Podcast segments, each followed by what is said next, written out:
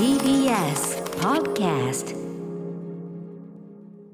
えー、時刻は8時を過ぎました。1月4日月曜日明けましておめでとうございます。ライムスター歌丸です。そして TBS アナウンサー熊崎和人です。TBS ラジオキーステーションにお送りしています。アフターシックスジャンクション。さあここからは聞いた後に世界が変わるといいなの特集コーナービヨンドザカルチャーです。今夜はリスナーの皆さんの初夢を味わっていこうじゃないかという特集です、これ改めて申しますとですね、はい。はい、あ後ろでねもうこの私のねあのもう定番化してるんですよこれ夢特集がね、はい。で毎回このネイキッドアーツ1997年リリースのあこれはあの夢のリミックスターのアルバム新東というのに入ってるんで、リミックスバージョン。ネイキッドアーツのとにかく夢という曲があって、はい。であのえよう夢かなんか言ってたんだけど あの曲聴いたらネイキッドアーツ全然えよう夢なんて言ってなくて あのどうなってんだこの野郎って言われね話になったんだけど多分ライブの時に曲に入ある曲の振りでそのラッパーのミリとかが「えよ夢」えよ夢っつってこう入ったんだなと思うんだけど。そうそうそう。でまあそれね夢特集。まあこっちのネキッドやつの方はそのなんていうの？将来を夢見るとかの夢だと思うんだけど。ドリームの方え今日はもう寝言の方の夢ですよね、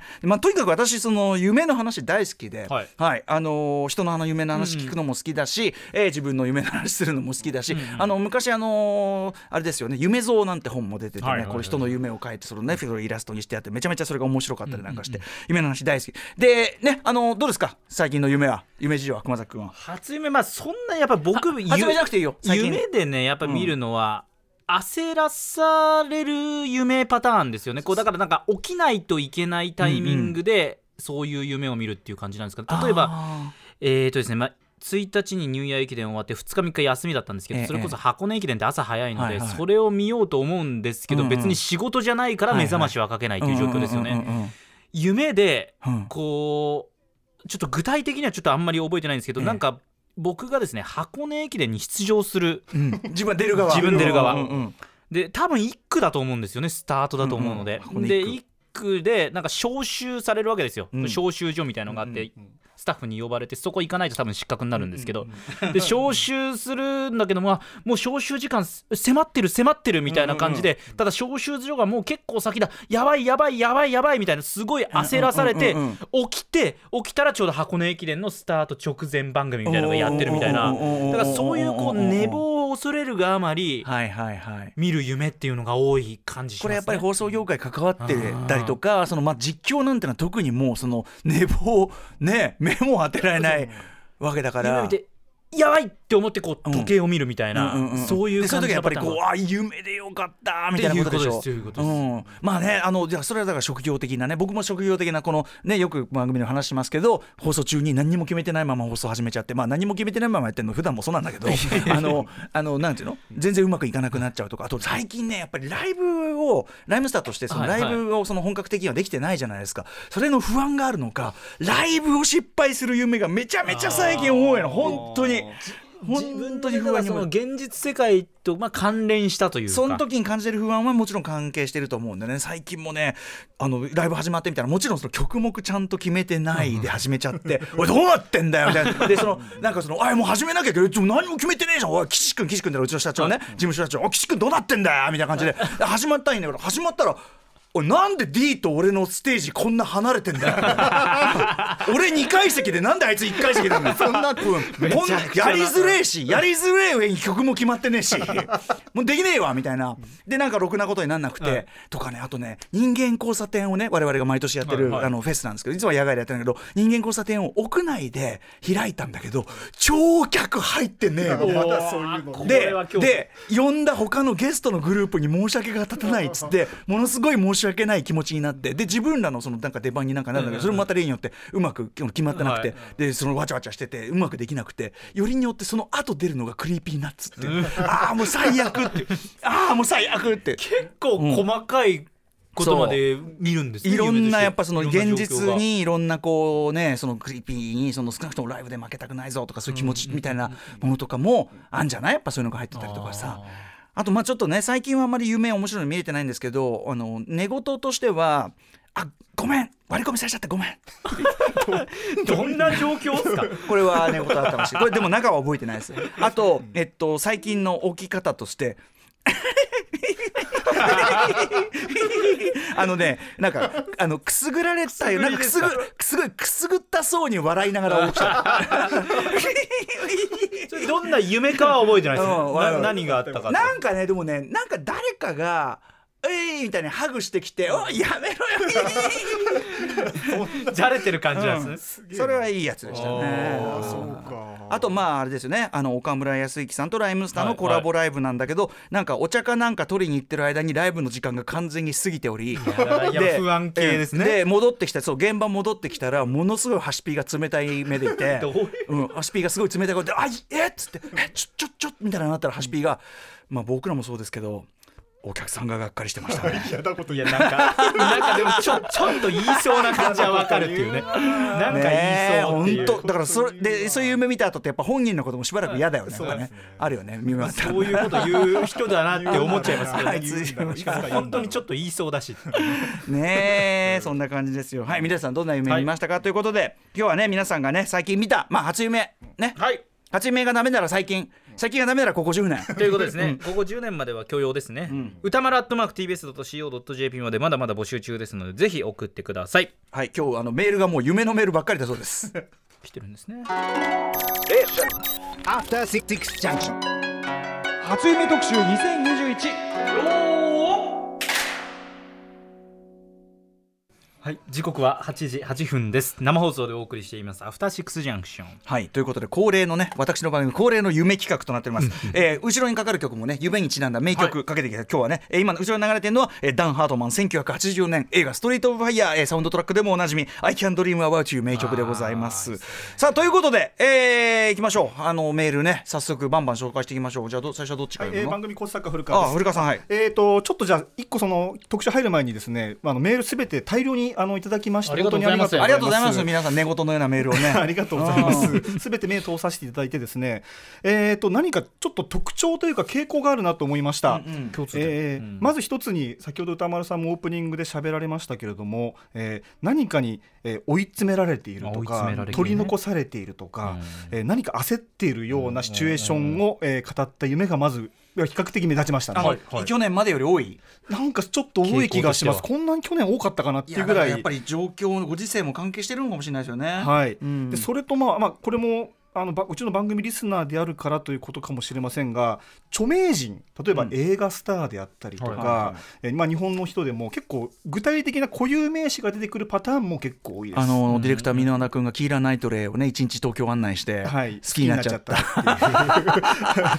どうし止めようがない、ね、まあまあいいいい夢ですね。あの俺ら夢で見た、うん。夢で見て好きになった人特集もやったからね。うん大変だからいずれやりますからね。いずれやるから。でさらにその著名人シリーズでいうと、まあ、うちの番組がまあこれだけやってこれだけ聞いていただいている証拠なのかもしれませんがうちの番組、まあ、歌丸さんであったりとか、うん。番組関係の人が夢に出てくるというケースも非常に多かったので。は素晴らしい、はい。ある？なんかそういう関係者人？俺が出てくるだのさ。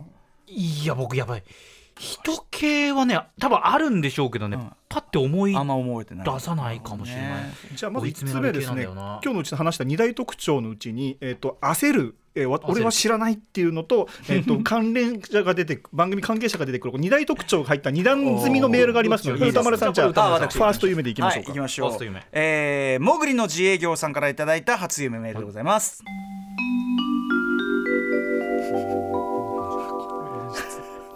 明けましておめでとうございます。どうもおめでとうございます。えー初夢など見た記憶がなかったのですが今年は見ることができたのでご報告させていただきます。僕は何かの映画の撮影で夢ですよ。早くとして出演しています。誘拐事件もののようで僕はどちらかといえば被害者を奪還する側の一員のようです。とある学校の校舎のような建物の2階にベランダ側からよじ登って侵入したその教室でクライマックスの撮影がされるところで入り組んでるよね。誘拐者の撮影、えーところがまだ脚本ができておらず時間だけは迫ってきます、そうしていると楽譜が渡され僕の役は歌うことになるのですがもちろん楽譜など読めません。ただ音階がずっと同じ高さなのが分かったのでこれならいけるか？などと思いつつ演奏が流れます。するとそれは知ってる曲だったので楽譜と関係なく普通に歌うのですが一生懸命歌っているのにちゃんと声が出ません。夢っぽいね。結局そのまま歌が終わってしまい撮影現場は絶望的な空気になります。それまで監督はよくわからない人だったのですがその辺りから水谷豊さんになっており水谷豊さん。協力してくれた海外のみんなの努力が無駄になるんだぞと叱責を受けうなだれた気持ちのまま目が覚めました。終わり。という、はい。えーちなみにおまけ、えーおまけとしてボリュームがないので以前に見た初夢ではないのですが一昨日年ぐらいに見た歌丸さんが出てきた夢の報告もさせていただきます。僕は生きているのですがなぜか土葬される手はずが整えられており、えー棺に横たわって穴にセットされています、そこに歌丸さんとアシスタントらしき誰かわからない女性がスコップで僕に土をかけていきます。慌てているようで顔にはかけない約束のはずが顔に土がかかってしまったので僕が ちょっとすいません顔にはかけないでくださいというのですが歌丸さんはそんなの知ったこっちゃないそんなこと言ってられないんだからと言って無然と土をかけ続けています。さらに、えー土が顔にかかって息苦しくなり目が覚めましたということですね。このパターンですね、ええいいですね。あごめんねネイキッド集め手数が多い、ね、このメールの後にこういう曲がかかるという、いやいいいやもうあれ？ちょっとその土かけるやつがインパクト強くて前あの撮影ね。撮影ね、はいはいはい水谷豊さんが監水谷豊さんってここ面白いね。なんでだろうね。この映画監督じゃないのにさ。突拍子もなく、まあ、現れるっていうのは確かに夢あるあるっちゅう夢あるある理由もなくね。でも多分相棒とかのああいうこうイメージたんですかね。そのねあれでうん多分クールに怒られたのかなみたいなことですかね。でもそのさできようもないことを振られる。だからそのはいはい。音符を渡される、あれでも音符が1音しかないから歌えそう、はい。知ってる歌だし歌ったけど声が出ない。これ夢っぽくね声こうこうなんかあれってあれ前に進まないとかさ、声出ないとか確かにゆ、夢感強いですね。ねえ。焦り系でもう一作、えーはい。いや焦り系なおかつ著名人が出てくるパターンをじゃあちょっともう一回紹介しましょうか。長長文ですね。ありがとうございます。ラジオネームたけのこさんです。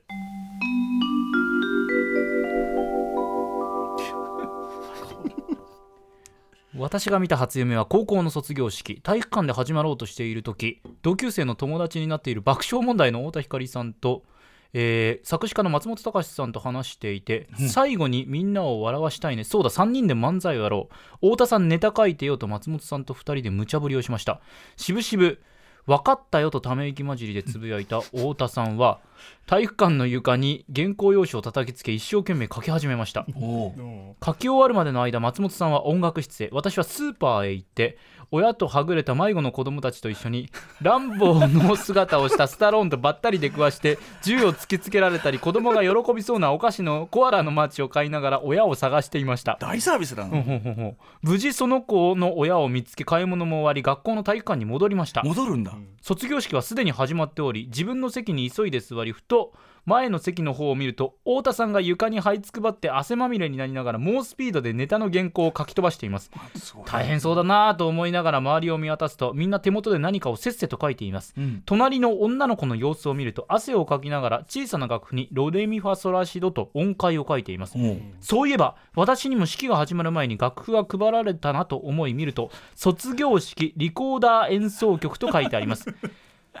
真っ青になりました私は楽譜が読めないので楽譜に音階名をあらかじめ書いておかないとリコーダーなんて演奏できません。それはみんなも一緒だったようです。急いで書き始めた私。しかし慌てているため音階名のミスが続きます。ふと太田さんの席の横で松本隆さんを見ると松本さんはちらっとこちらを涼しい顔で振り返り音階名が全て書いてある楽譜を見せびらかしてきました。すごいな。僕が「頼む松本さん楽譜貸して」と言いましたが松本さんは笑みを浮かべながら貸してくれぬまま元の姿勢に戻ってしまいました。しょうがないので間に合うかギリギリの時間まで式の間楽譜に解明を汗かきながら書き一方太田さんはリコーダー演奏の時間になろうとしてもネタを床で書き散らしています。周りは迷惑そうにしています。私は果たして私は楽譜に全ての音階名を書き終えることができるのでしょうか？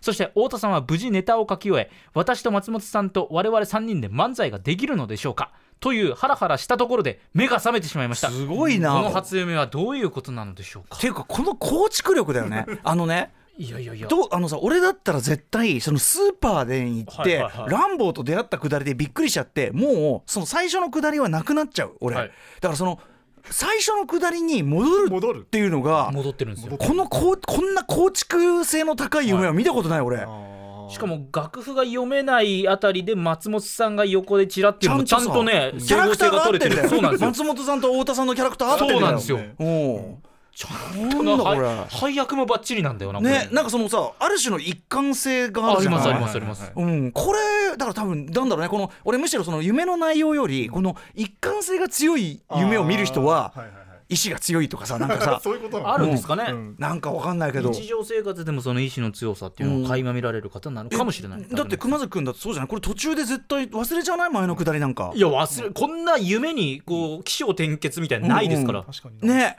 だからそのスーパー行った時点でいつの間にか子供たちとスーパーにおり、はいはいでランボーになりでいつの間にかベトナムにおりみたいなさ横滑りしていきますよねそうそうそうそう。前に戻る。戻るんだと思って。夢に戻りなんて存在するんだっていうね。なかなか。ないですないです。うん。なかなか構築力がいい強いところで終わっちゃいましたねこれね。どうなったんだろう、はい。続き気になる、はい、じゃあ、えっと今度外国の著名人が出てくるパターン、はい。はい。行ってみましょう。ラジオネーム地球最後のお父ちゃんさんからいただいた初夢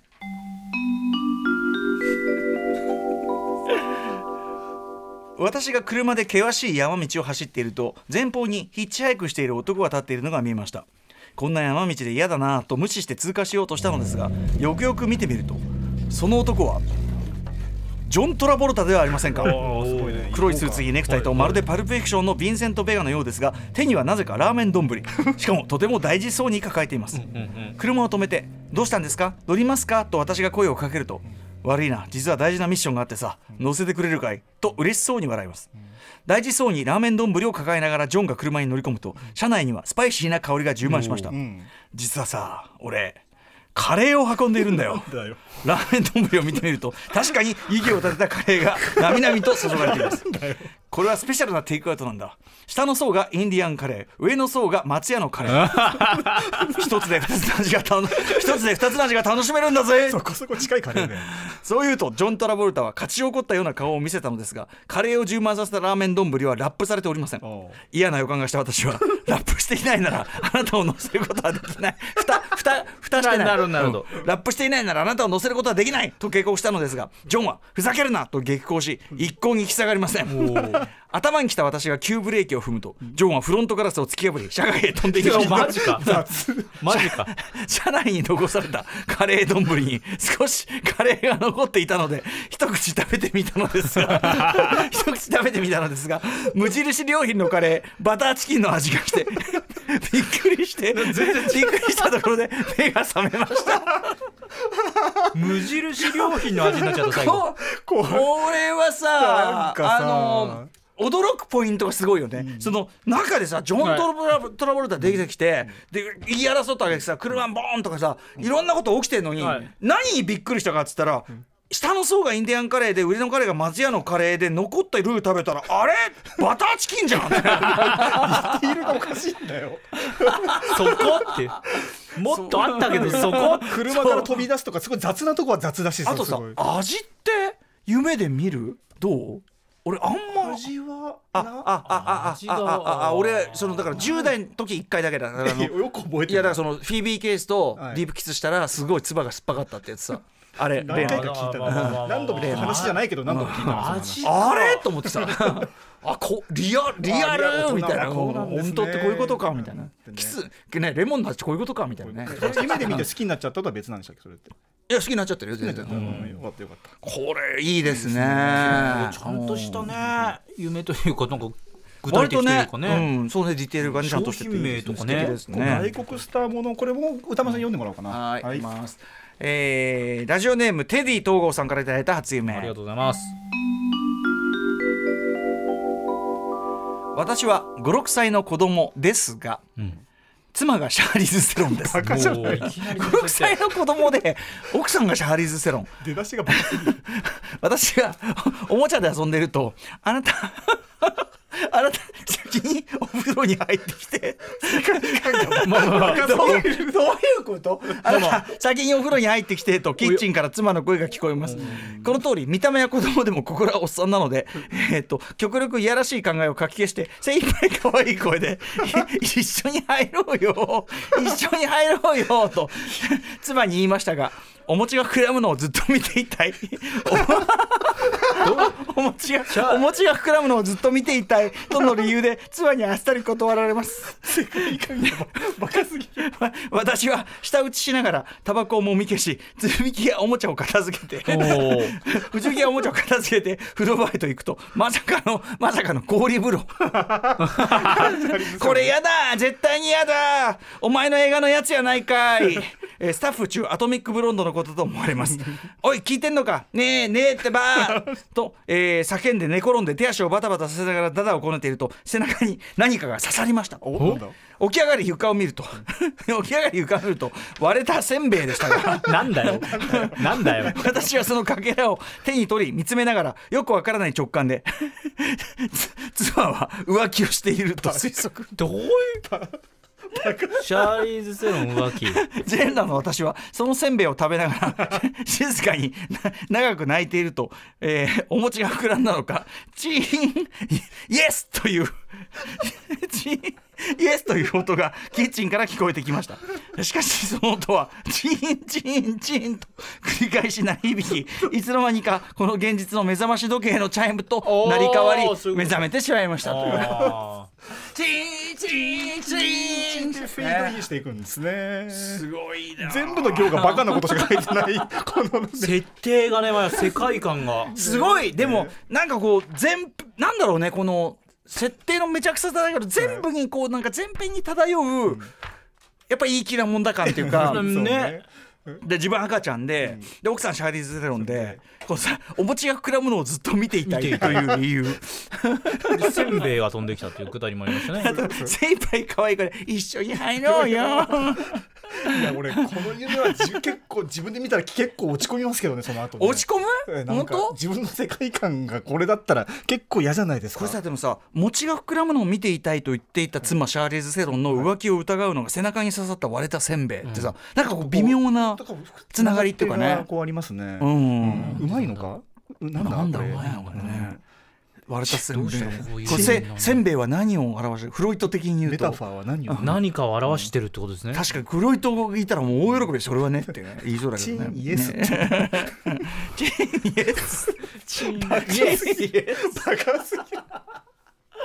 あーたまんねテディ東郷いいないい夢ですよ。これいいわ。はいさあ続いていってみましょう出だしがバカなシリーズもう一個いきましょう。かはい。私です。ラジオネーム大分県産りんごさんからいただきました。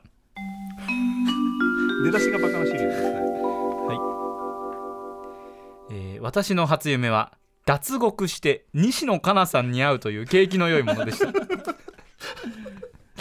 最初はズボンがすっごい短いショートパンツでああ困ったなと思っていたのですが。相手がえ西野さんが？どうんううん。どういうことなんですか？ちょっと待ってください32番と書かれた丸いボタンを押すと あらら不思議。布が足されて長ズボンができてかつなぜか脱獄できました。あ自分か。自分ってことですね。すると白と水色のストライプの裏地で小豆色の小豆色にベージュの小さなドットの布のスーツができました。めちゃくちゃ。いいスーツができたなぁと思っていると目の前に西野カナさんがいました年末の m 1でのおいでやすこがさんのああさっきの。東野カナ西野カナという歌が印象に残っていてそれで出てきたんだと思います。あ西野かな歌いますってやつねはい。そうそうそうそう。あーということです。あそこまで？はいここで ここで終わってますね。あ西野かなと会ったところで終わっちゃったんだ。西野カナさん。これでどもう話的にはそ,、ね、西その脱獄囚が、うんこっから。しかもすごいなんかよくわかんないスーツ着た に脱獄囚が西野からと出会って？っていう、32番のボタンを押したらっていうね。布が足されてまず長ズボンができます。で脱獄できたのは理由はわからない。なぜか脱獄できた。白と水色のストライプの裏地で小豆色にベージュの小さなドットの布のスーツ。俺ね全然わかんない。に俺西野さんにこの歌作ってほしいね。その白となんとかのスなんとか西野さんだったらスーツ。いい恋愛スソングにーツで小なりますよこれ。豆小豆でのなんとかでスーツで脱獄して私に会いに来てみたいな。西野さんテイストで歌ってくださると多分ね。無茶ぶりだと思いますけどいね。いい。いですね。いい歌になりますよ。なんで西野カナだったのか。そしてこっからどうどうなったのか。話がね意外と広がんなかった目目覚めちゃっったのかなこまあれねこれぐらいで目覚めでもこれぐらいで目覚めるのがまあ平均といえまばあね。ストーリーテリングになってる方が実は基本珍しい。的なまあね。夢なのかもしれないうんありはいがとうございます。じゃあもう一個なやっぱ謎のねそのルールとか謎のゲームみたいなのが夢が出てきがちというところでこのメールいってみましょう。はい。ラジオネームソックスさんです。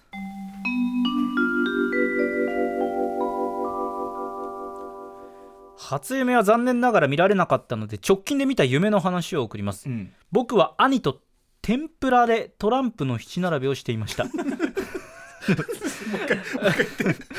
僕は兄と天ぷらでトランプの七並べをしていました。どういうこと、よよくわかんないですけどなんかあるんですかね？あ兄もものすごく強くナスとエビの天ぷらを大量に場に出してくるのでどうやったら勝てるのかを真剣に考える僕そこで焼肉を5枚並べて 場に出して勝ち誇っていると母が帰宅。母は台所からものすごい剣幕でこれ以上トランプで遊ぶのは耐えられない。もうこの家から出て行ってもらう と大声で怒鳴り散らかしてきました。は仕方がなく雲の上からウォータースライダーで滑り落ちると巨大な塔の上に着地。すると目の前にいた古川光さんと歌丸さんがドッキリでした。と満面の笑みで言ってきたところで目が覚めました。意味がわからない夢ですがあまりにもその時の歌丸さんと古川さんの笑顔が面白すぎたのですごく覚えていあまあそう。あーそう。あー光栄ですねこれね。出てうん。出てきたシリーズですねこれね、これもうまず出だしの秀逸さだね。天ぷらでトランプ読み間違いかと思いましたけど。天ぷらで七並べトランプの七並べをしていた。でなおかつ焼肉並べてた。そうですね。そのえその食べ物をおもちゃにしてるっていうのの怒りがなんかねじ曲がってるっていうのはわかるけどね。そうですね。そっからね急転直下。急転直下。母に叱られて叱られてで場所は雲の上だったわけです雲の上からウォータースライダーで追い出されたから滑り落ちたと、でドッキリでしたか。で塔の上に着地したら歌丸さんと古川さんいた。その夢分析的なのってこれどうすんのこんなどう位置づけられているんですかこんなんどうすんの？おいフロイトよ。こんなん。フロイトよ。こんなん来たなここんなんどうすんの？これ分析するとどうなっちゃうまあでもお母さんんとか出てきちゃうからな。フロイト的に。ほらお母さんみたいな。お母さんはこの場合は何なんおですか？母さんはなんですかね。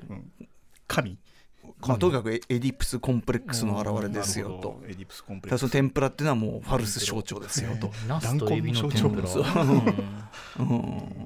いいですね。焼肉5枚並べと、うん。お兄さんってとこもあるかもしれないですね。なるほどねじゃないけどね納得のしようがない。深く深くね考えたところで何もわからないかもしれませんが。一回曲でも聞きますか？じゃあこの辺でじゃあえ曲？はい曲いく？はい。歌丸さんがせっかく選んできた曲あるわかりまじゃないですか。した。はい、えー、ではちょっとここで曲を一曲聴いただきたいと思います。あの堤恭平さんね昨年お亡くなりになられている堤恭平さんのさまざまな名曲の数々あるわけですが、はい。えーその中もでもですねあの、まあ、寝言のようなと言いましょうかね。あの夢見てるような、えー隠れた名曲と言いましょうか。あの安倍あさみさんあのナッチの妹さん、安倍あさみさんの、えー、とアルバム「Wishes」というねアルバム。これ結構豪華メンツが入ってる素晴らしいアルバムなんですけど、えーそこに入ってる特にこれ名曲あのよく DJ でもかけてました、えー、堤恭平さんの作曲曲です。安倍あさみさんで「夢見」はい、えーとね、安倍あさみさん、2003年の出したアルバム、Wishes の中の曲で、夢見、えーこれ、作曲が堤恭平さんで、アレンジが山地敦さんで、ね、えーで作詞はこの安倍あさみさんご本人がやってて、はい、もうこのなんかアイドルボッサのもう名曲中の名曲、よく DJ でもかけてたんだけど、いいですよね、すごいボサノバタッチで、でもうちょっとこのあのスティールパンの感じもめちゃめちゃ気持ちよくて、改めて久しぶりに聞いたけど、やっぱ名曲と思いましたね。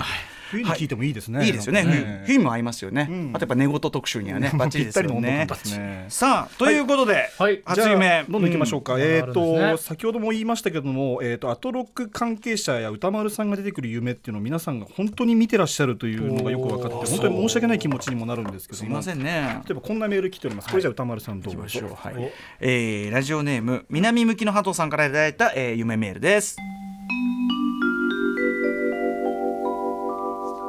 今年の初夢は見た感覚があるけどイメージを全く思い出せない結果となり報告できません、代わりに昨年の夢でアトロクが関与した変な夢を報告します、はい。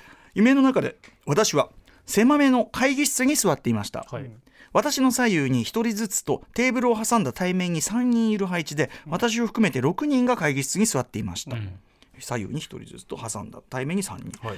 全員の顔を見たわけではないのに TRF のメンバーが集まっているとすぐに分かりました TRF に混ざっている自分に困惑しながら手に茶碗と箸を持っているのに気づきました何の会議をやっているのかと様子を伺うとみんなで卵かけご飯を食べていました。卵かけご飯うめえとみんなが絶賛していました、私は食べずに会議をただ見ているだけでした。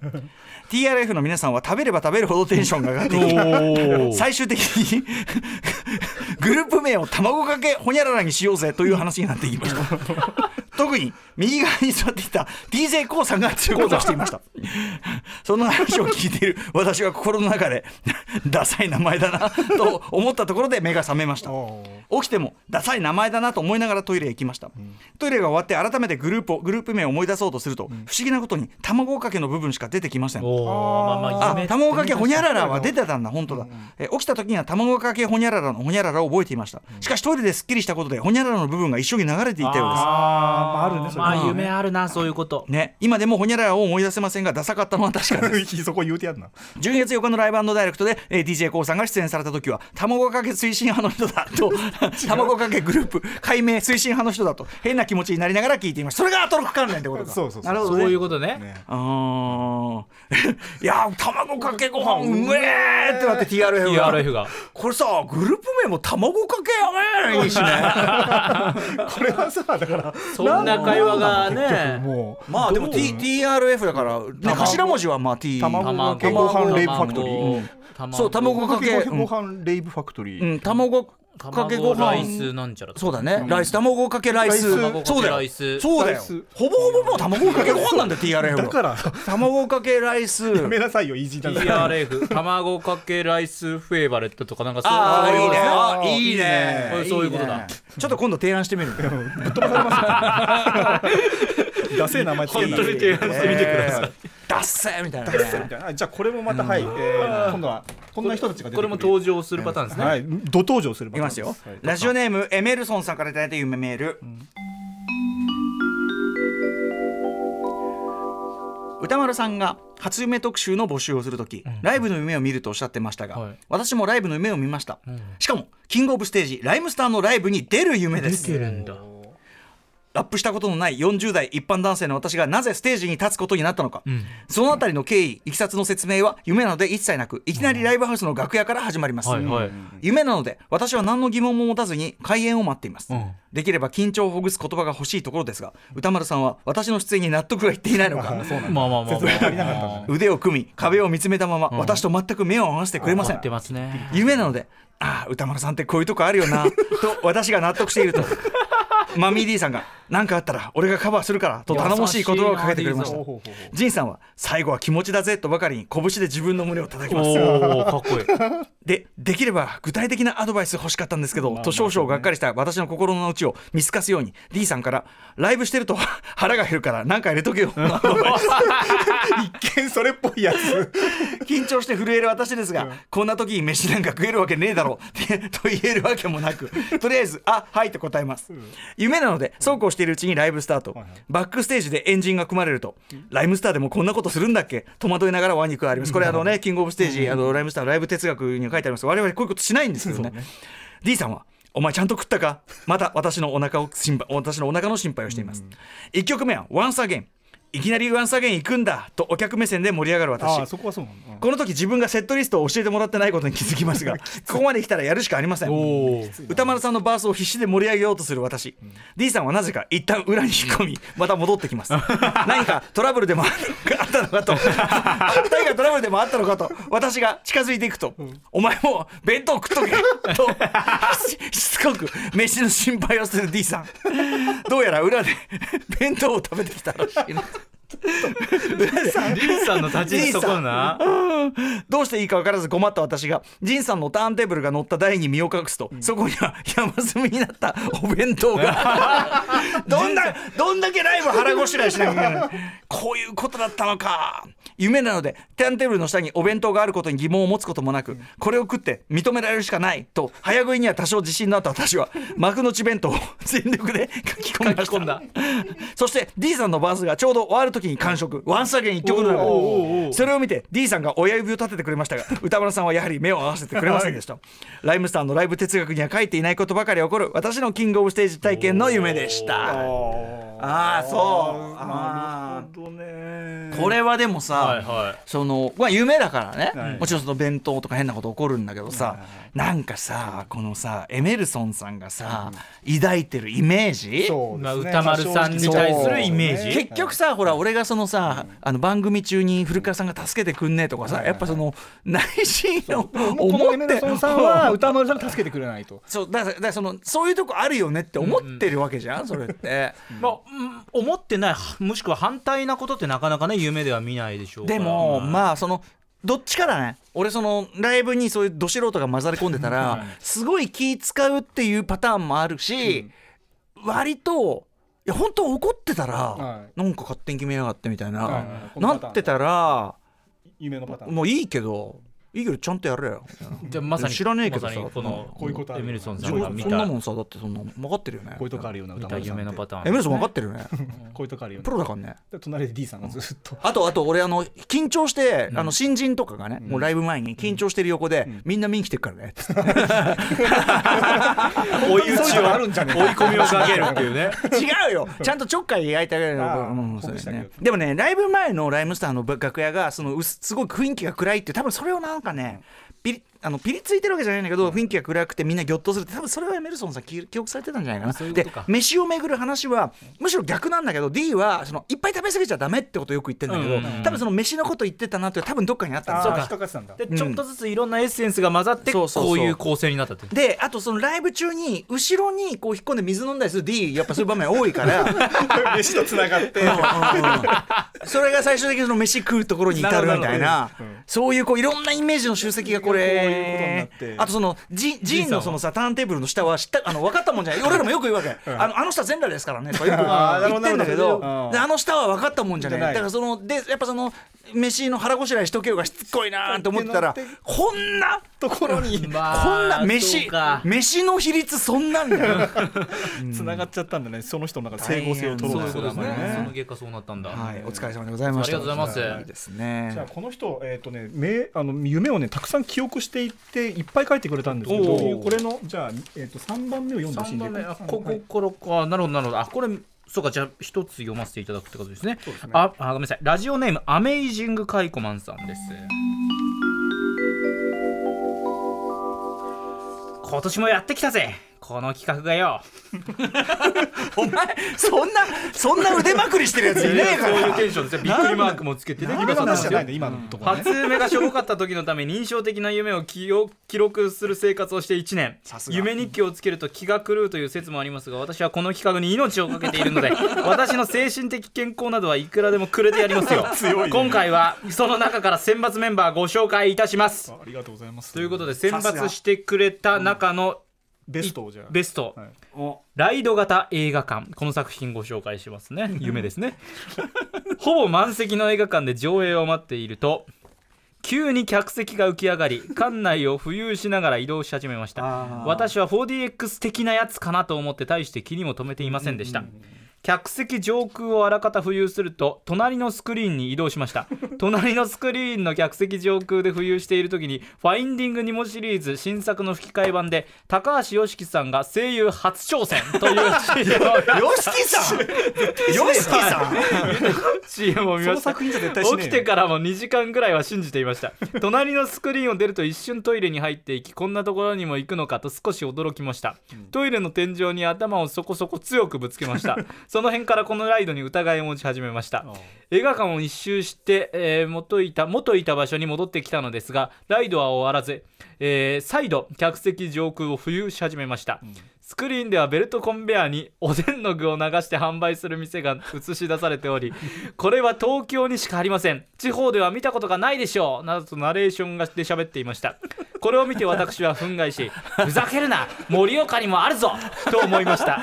ちなみに盛岡にはそんな店はありません。東京にも多分ないと思いますまだまだ続きます。客席の最前列とスクリーンの間で客席が突然上下に激しく動き始めました。あまりにも激しく暴れる座席に私はしがみつくので精一杯でした、気づいたら客席は一つの木くずになっており私は暴れる木くずにしがみついて上下に振り回されていました、精魂尽き果て私はとうとう木くずから、えー手を離してしまいました、私の手を離れた木くずは風船のように天井に登り降りてきません、そこに佐藤健さんが現れ木くずにリセッシュを吹きかけると木くずはさっきまでの勢いを失い、えースイッチで素直に落下していきました、佐藤健さんはこれで帯電停電か？帯電？帯電帯電か。これで帯電しないよと言いました 終わり。終わり。そこでちょっ終わるんかごめんなさい。いろんなエッセンスがありすぎて。エンドねすごい切れ味えちょっと待って高橋良樹さん声優初挑戦なんだっけえーとですね、高橋良樹が「ファインディング・ニモ」シリーズ新作の吹き替え版で高橋良樹さんが声優初挑戦という CM をですね人が吉今声優やるとしてもファインディングにもじゃないと思います絶対だからし隣のスクリーンに移動したらそのスクリーンでそういう CM がやっていたとああ高橋良樹さん声優初挑ません。おおでんが何？なんか。おおでんベルトコンベアでベルトコンこれしかもこれ画面の中で映画の中に出てくるそうですね一周してまた元いた場所に戻ったんですって、でただライドは終わらず再度客席上空を浮遊し始めましたと。スクリーンではベルトコンベアにおでんの具を流して販売する店が映し出されており、これは東京にしかありません。地方では見たことがないでしょう。さすが年間ベストね。うん。年間ベスト級出してきたことがあるね。カイ君も他もいっぱい書いてくれてるの？これ。他もですねありますね。じゃあ2番目もうもう一個ぐらいちょっとねなるにえねあのせ精神の危機をさ 精神の危機をさらしながら送ってくれましたからね。じゃあ丸にタイトルはですか？これですね、まあ、タイトルとしまして「コンバットレック先輩」ってありますね。番組レギュラーコンバットレックさんのお話。私は某 CD ショップで働いていました。お客様が予約した商品を棚から持ってこようとしたのですがどこを探しても見当たりません。お客様に平謝りをしながら片っ端から棚や引き出しを探しましたが一向に見当たりません。そこにコンバットレックさんが登場しなんか探してんの？と助け舟を出してくれました。事情を説明しレックさんも手伝ってくれたのですが先ほど私が見た引き出しを見て「ねえなあ」などと言っているので 私はレックさんに「その辺はさっき私が見たのでレックさんは向こうを探してもらえませんか?」とお願いしました、するとレックさんは「お前は見たかもしんねえけど 俺は見てねえから」などと言い 私は一度見た引き出しを一生懸命探していました。イラつくお客様に平謝りをしながら実質一人で商品を探す私。いつまでたっても見つからないのでしびれを切らしたレックさんは棚ごと大胆に移動させ壁を破壊するなどしながら探していましたが 急に「ねえな」と言ってどっかへ行ってしまいました。いつの間にかお客様もいなくなりレックさんが店のレイアウトを大幅に変えたせいで出口が塞がれここから出られないと思ったところで目が覚めました。これはやっぱなんかそのね。やっぱレックさんイメージみたいなのもあるんですかね、うん、ななんだろうね。なんか乱暴な感じがするんですかね。ねうん、あとそのなんていうかな言い出したら聞かない感じね。ねね。自分の目で確かめるまではもうてこでもなんだ動かんみたいな。んか探してんの、うん。ねえな。声が浮かぶもんねやっぱね、うん。これはいいですね。お前は見たかもしんねえけど俺はまだ見てねこれでもちょっと言いそうもなんか響くもんねやっぱね。レックさんの雰囲気と確かに雰囲気合うもんね。さすが皆さんやっぱね、あの慣れ番組に慣れ親しんでいただいてる結果というかねこんなええ。皆さんね、はい。カイコもありがとうございます、精神の、はい。精神の危機をね。ありがとうございます。出だしの一行がいい。もう一回言ってよそれ出だしのあカイコマンの、今年もやってきたぜ。この企画がよ。そんな生きっていう君だけだよ このきこの企画がようこれがいいでもこのために夢にありがとうございます。ありがとうございます。そんぐらいね楽しみにしていただいて、はい、もう一発いこうかな。はいあじゃあこの企画に欠けてる人シリーズをもう一人じゃあごこれ紹介しようかな。私いきますか？はい。はいいいんだそんなかけてる。はい。むラジオネーム昔提督でしたさんです。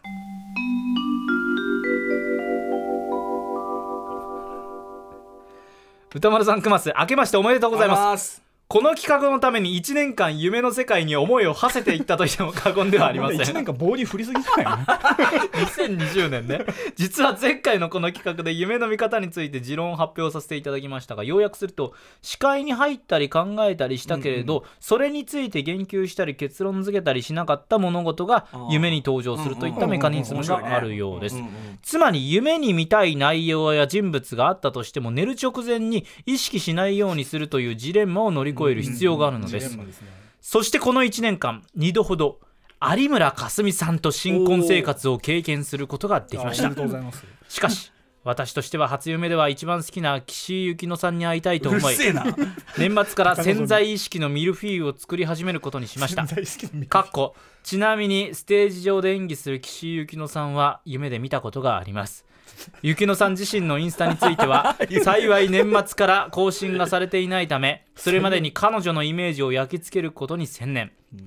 それ以降は「愛がなんだ」の今泉力也えー監督のインタビュー記事を読んだり、最新作の街の上での、えー情えー情報を入れたりはたまた雪乃さんがファンと公演するクリストファー・ノーラン作品の予告編を見たり テネットの考察で頭を埋め尽くしながら準備万端整っていましたそして今年の初夢はなぜか年末から3日ほど連続で愛車が壊れる夢でした。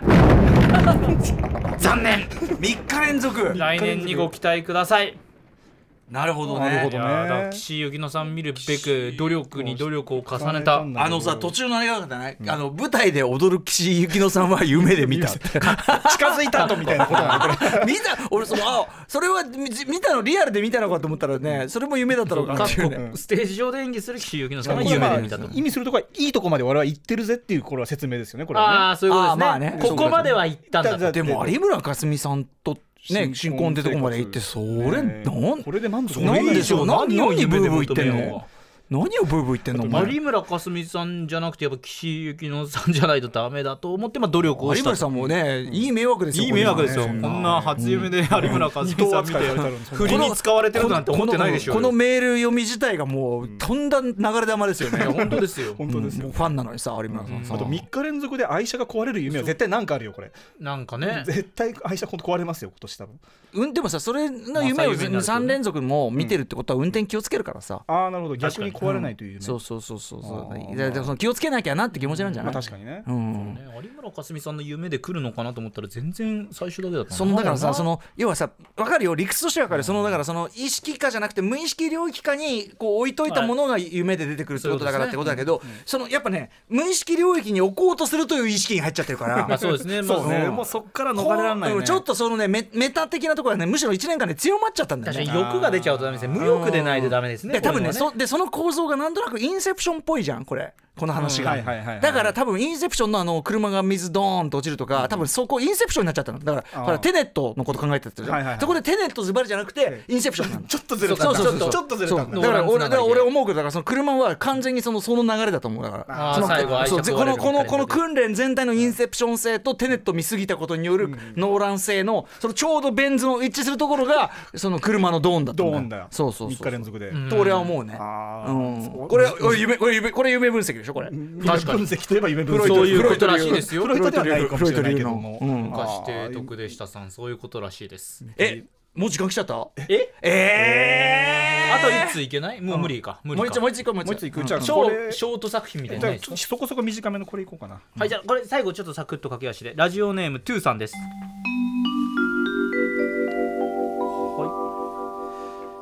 昨日うたた寝でやっと初夢見ました、うん。出演は私と私の友達そして襟足が長いロン毛の歌丸さんです。